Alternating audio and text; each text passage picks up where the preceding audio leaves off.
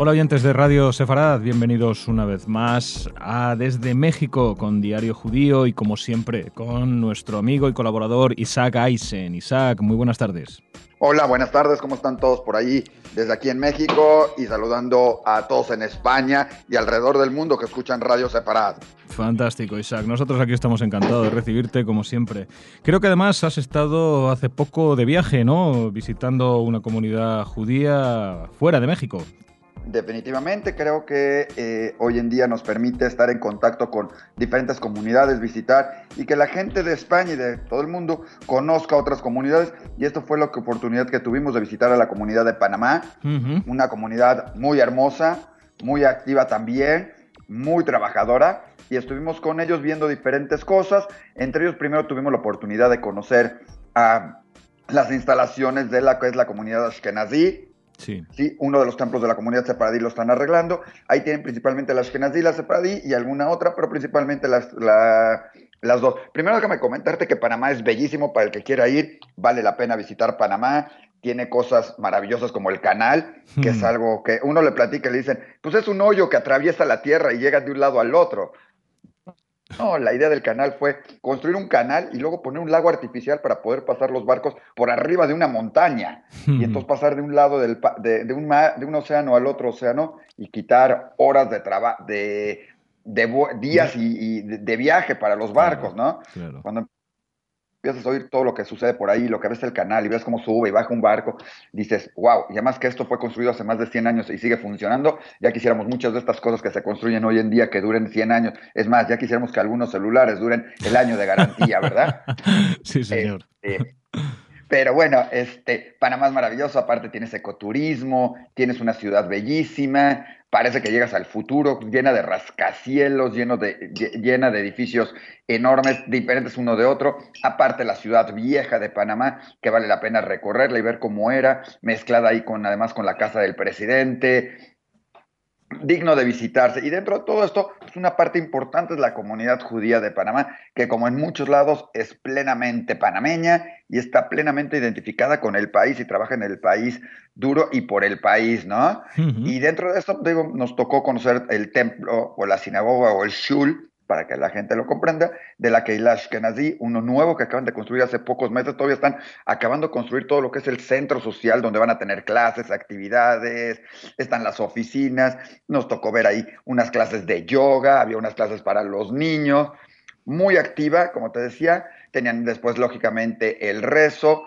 el colel ahí juntito, por decir lo que es como un colel, y este, después tenían las clases de Torah para algunos, otros estaban ahí los niños jugando, diferentes actividades, tenían clases de hebreo, de inglés, de inglés un poco, de algo de regularización, varias actividades que se dan en el centro social. Pudimos platicar con dos de los rabinos principales ahí. Curiosamente, ahí los rabinos son, de, eh, eh, los rabinos de la, que, de la comunidad de son eh, extraídos o son parte de la comunidad Jabad internacional, están muy ligados cosa que no sucede en todos lados del mundo, pero aquí sí, la comunidad Ashkenazí y la comunidad Chabad están integradas, trabajan juntos y sus rabinos son la parte de la comunidad Ashkenazí.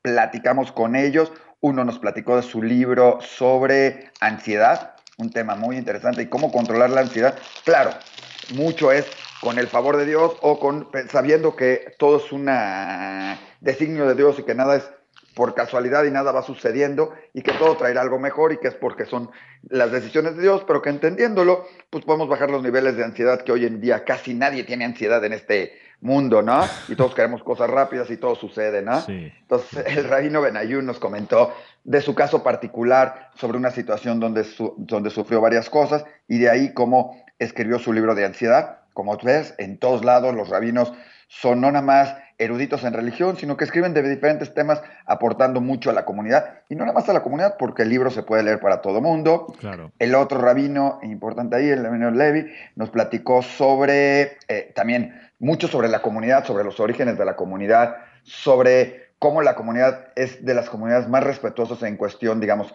en porcentaje, en cuestión de Shabbat, en cuestión de Kashrut, cosa que después comprobamos, ahorita te platico cómo, pero es una comunidad muy unida también, ¿sí? Este, y eh, él también escribió su libro, lo podemos decir, el libro GPS del matrimonio, algunas instrucciones de cómo llevar un matrimonio correctamente, como él nos dice, pues nadie te da instrucciones. Todos usamos un GPS para llegar de un lugar a otro, pero nadie nos dice cómo usar un GPS, cómo llegar de un en un matrimonio a un matrimonio feliz. Su libro también está por salir, fue platicado. Después platicamos con miembros de la comunidad, tanto sefaradí como ashkenazí, Tuvimos el gusto de platicar con el nuevo director de lo que ellos han llamado el Consejo Comunitario, que integra a la comunidad escanadí y a la comunidad eh, sefaradí, Sheba Tahimi Betel, que las une en una misma institución para representarlos, para trabajar en conjunto, algo muy similar a lo que tenemos en México con el Comité Central y en algunos otros países con las asociaciones de comunidades judías, ¿no? Ellos lo acaban de integrar, tuvimos el gusto de platicar con Ezra, una persona muy valiosa, muy inteligente, y con planes bien interesantes que servirán para Panamá, en especial este, para también a todo el país, porque su idea es seguir como todo lo que hace la comunidad judía, aportando el tikkun olam a, todo, a todos ellos, ¿no? Tuvimos la oportunidad de conocer varios restaurantes kosher, ¿sí? en Panamá, una vida muy activa donde los restaurantes kosher son gran parte de esto. Es más, las reuniones de trabajo se hacen en estos restaurantes de todo mundo, todo el mundo va para allá, y están por varios lugares, la comunidad está ahí en ciertas zonas de la ciudad, como sucede, pero ahí están estos restaurantes kosher y lo más impactante, tienen también supermercados enormes. O sea, en México tenemos muchas tiendas kosher, pero aquí ellos crearon supermercados de 2.000 y 4.000 pies, como 4.000 metros, como están construyendo ahorita uno, que son supermercados kosher, con restaurante adentro, con todo. Encuentras desde algo que no encuentras en muchos lugares del mundo, encuentras el insecticida, de marca normal, el insecticida, al lado de las velas de Shabbat, ¿sí? Por ahí podrán ver algunas cuantas fotos en Diario Judío de esas cosas curiosas y encuentras al lado de la, de la ¿cómo se llama esto? La, encuentras fruta, pero encuentras el mantel o encuentras la escoba al lado de los productos, los pañales, al lado de los productos de, ¿cómo se llama? De leche kosher y todo esto, la comida para animales, todo, encuentras de todo para ti, para que tengas que ir a un solo supermercado en, un solo lugar. Digo, no es algo que se ve normalmente en muchos lados del mundo. En Panamá tienen estos dos y próximamente tercer supermercado kosher. Tienen algunas revistas sobre eh, alajá, algunas sobre religión, algunas sobre la comunidad. Estamos trabajando con ellos ya con un proyecto bien interesante. Tienen por ahí una persona que llegó de Argentina que tiene varias publicaciones también en Argentina y está trayendo los mismos conceptos y varias cosas, tratando de unificar también a la comunidad en varias publicaciones. Ya les estaremos platicando, porque dentro de todo eso pues, se integrará Radio Sefarad, como platicamos con ellos, se integrará Diario Judío, se integrará por Israel y se integrarán muchos medios alrededor del mundo dentro de todos estos proyectos de hacer algo en conjunto, ¿no? Y es parte de lo que vimos con Panamá. Tienen algunos, tienen varias escuelas de diferentes, por decir, este, eh, estilos, desde la muy religiosa hasta la religiosa no tan religiosa, hasta la más sencilla en el cuestión religiosa, para todos los gustos y sentidos. Tienen varias sinagogas, tienen varios, un colel, y cada día están creciendo y desarrollándose más esta comunidad de Panamá. Y para los que les interesa, pues estamos en contacto, para los que quieran tener algo que ver con esta comunidad, saber más de ellos, estaremos informándoles y comentándoles qué va sucediendo allá. Como sabes, pues había actividades, tenían desde la plática de Top Secret, que iba a estar también en México, pero desafortunadamente se, suspendió también tanto en México como allá por eh, ciertos problemas del ponente, ¿sí? que el, ponente es el hijo de un terrorista de Hamas, de un líder de Hamas, que venía a hablar a diferentes lados, pero acababa de hablar en IPAC en Estados Unidos,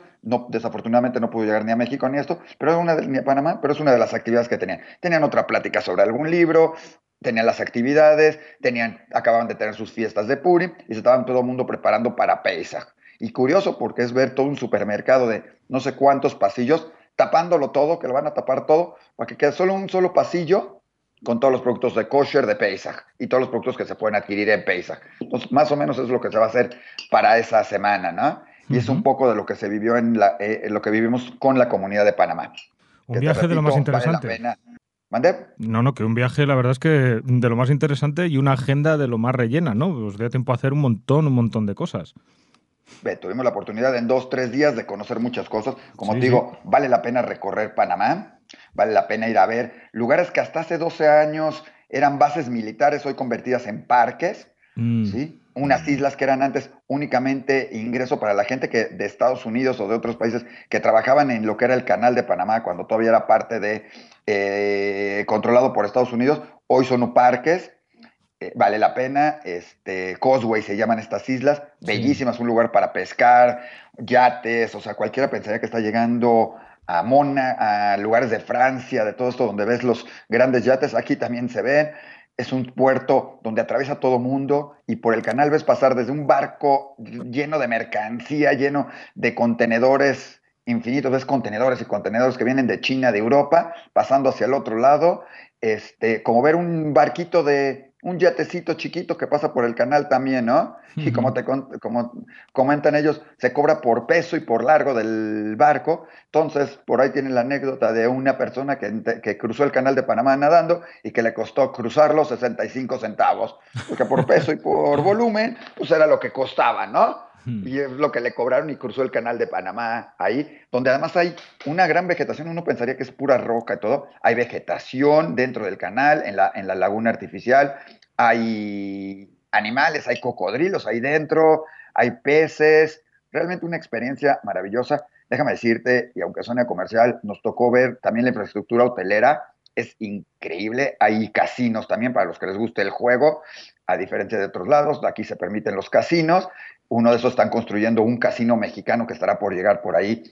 este, que va a ser uno de los más grandes, en el Hotel Sheraton y en el Hotel Aloft, que fuera de paso nos trataron muy bien, son maravillosos, son hoteles no de primera, de primerísimo nivel. Vimos ahí el centro de convenciones donde estaban dándose todo lo que era el comercio de Latinoamérica y próximamente ahí estará la feria de, de Iberoamérica, una, una reunión, la, la muy interesante donde se juntan líderes de todo el mundo, ¿no?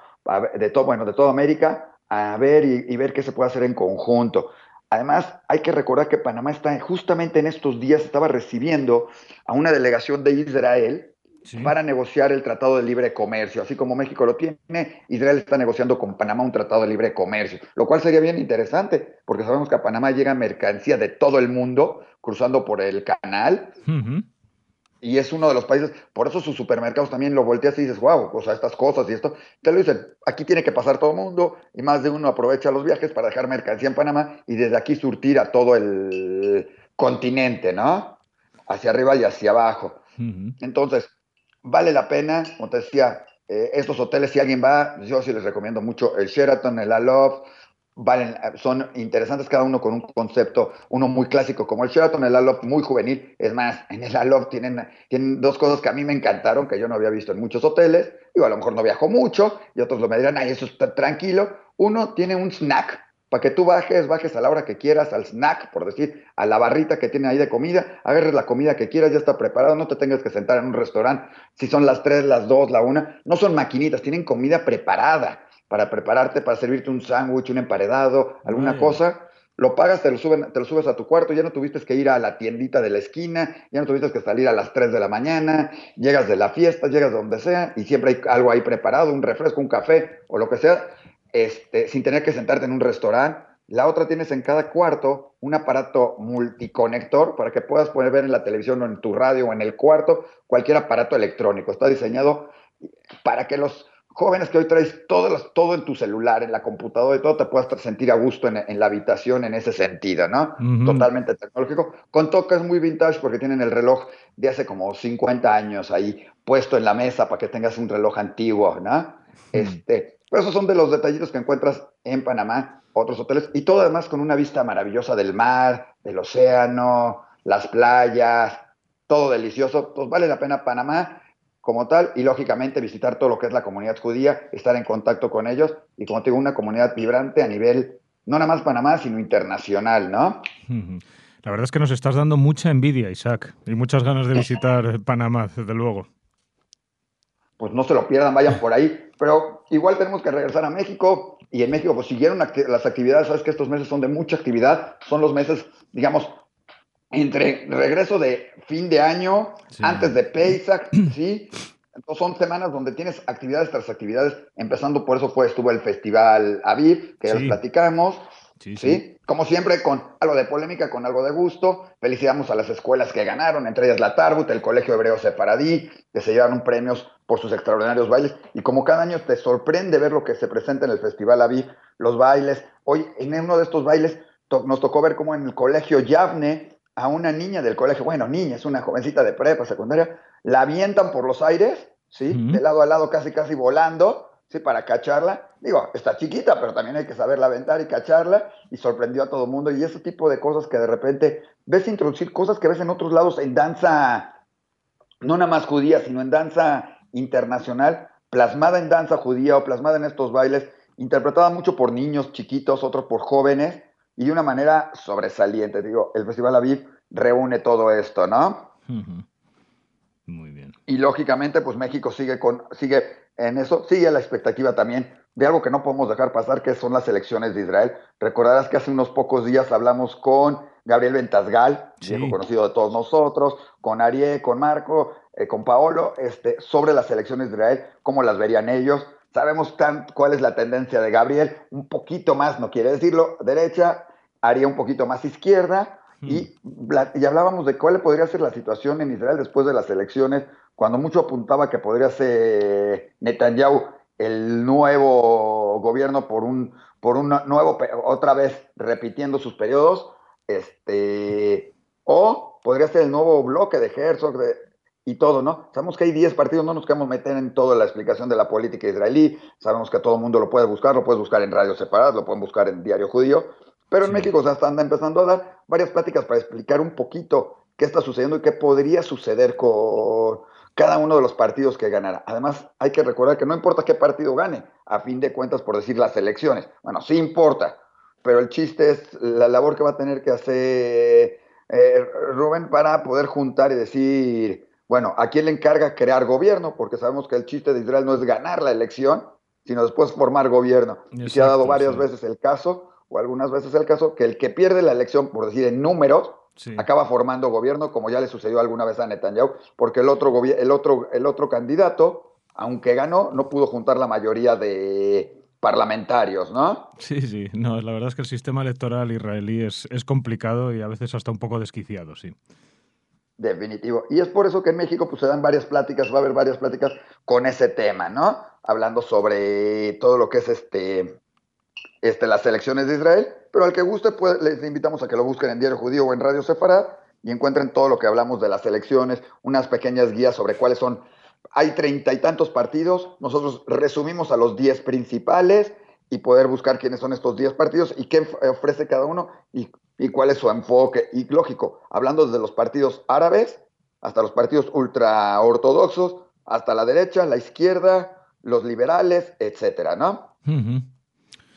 Muy bien, pues nada, eh, invitamos a nuestros oyentes, desde luego en esta entrevista tendrán el correspondiente link, como siempre, a Diario Judío para que, para que puedan consultar eso, los entresijos de unas elecciones que suelen ser bastante complicadas. Isaac, se nos echa el tiempo encima. Si quieres eh, despedirte con algún tema en concreto, o se nos quedan varias cosas en el tintero que me gustaría que eh, recuperásemos en nuestra próxima conversación. Pero bueno, si quieres cerrar con algo en concreto, por supuesto tienes estos micrófonos a tu disposición, como siempre. Cierro con dos cositas rápidas. Nada más, uno, comentar que en México se llevaron a cabo dos torneos de tenis muy interesantes, los dos torneos abiertos de México, el de Acapulco y el de Monterrey. Curiosamente, en ambos, la chica que ganó la parte femenil es una chica sueca, judía. Felicidades, más alto para ella, ganadora. Ya está dentro del top 10 de, las jugadoras de tenis. Fue interesante tenerla por aquí en México, verla participar y ganar estos dos torneos. Dos, se nos viene encima todo lo que es Pesach, ya aquí en México ya también se empieza a preparar todo, ya empieza a ver por todos lados gente que prepara comida para Pesach, para el que quiera prepararlo, excursiones, campamentos, el campamento del Deportivo para Pesach y muchas cosas más de las que ya les estaremos platicando. Lógicamente también hubo un seminario religioso, pero curioso es el de Kiruf, no es un seminario de religión, sino es un seminario de cómo manejar las instituciones religiosas o educativas religiosas donde también encuentras que tienen problemáticas. Recordarás que el año pasado tuvimos a un gran rabino de Madrid aquí platicándonos, ¿sí? Este año viene gente también de fuera de México y el año pasado fue muy interesante ver cómo en Madrid estaban tratándolo de dar y todo, y como de pues lo tienen ustedes también en Radio Sofá, y ya les estaremos platicando de esto y de muchas otras cosas más que se vienen en cascada en México de aquí a, a Pesach, las nuevas vacaciones y después posteriormente, incluyendo graduaciones, incluyendo las, los Sedarim y deseándoles desde ahorita a todo mundo un Pesach Kasher, aunque falta tiempo, que no se nos vaya a olvidar, pero que todo el mundo se vaya preparando para todo esto, ¿no? Fantástico, Isaac. Pues eh, volveremos a hablar de todo ello. Isaac Eisen con eh, Diario Judío desde México, hoy además haciéndonos un retrato bien nutrido y bien detallado de la comunidad eh, panameña y de Panamá. La verdad es que dándonos mucha envidia y dejándonos con ganas de visitar ese país. Volveremos a hablar dentro de unos días y retomaremos todos estos temas que se nos quedan en el tintero. Isaac.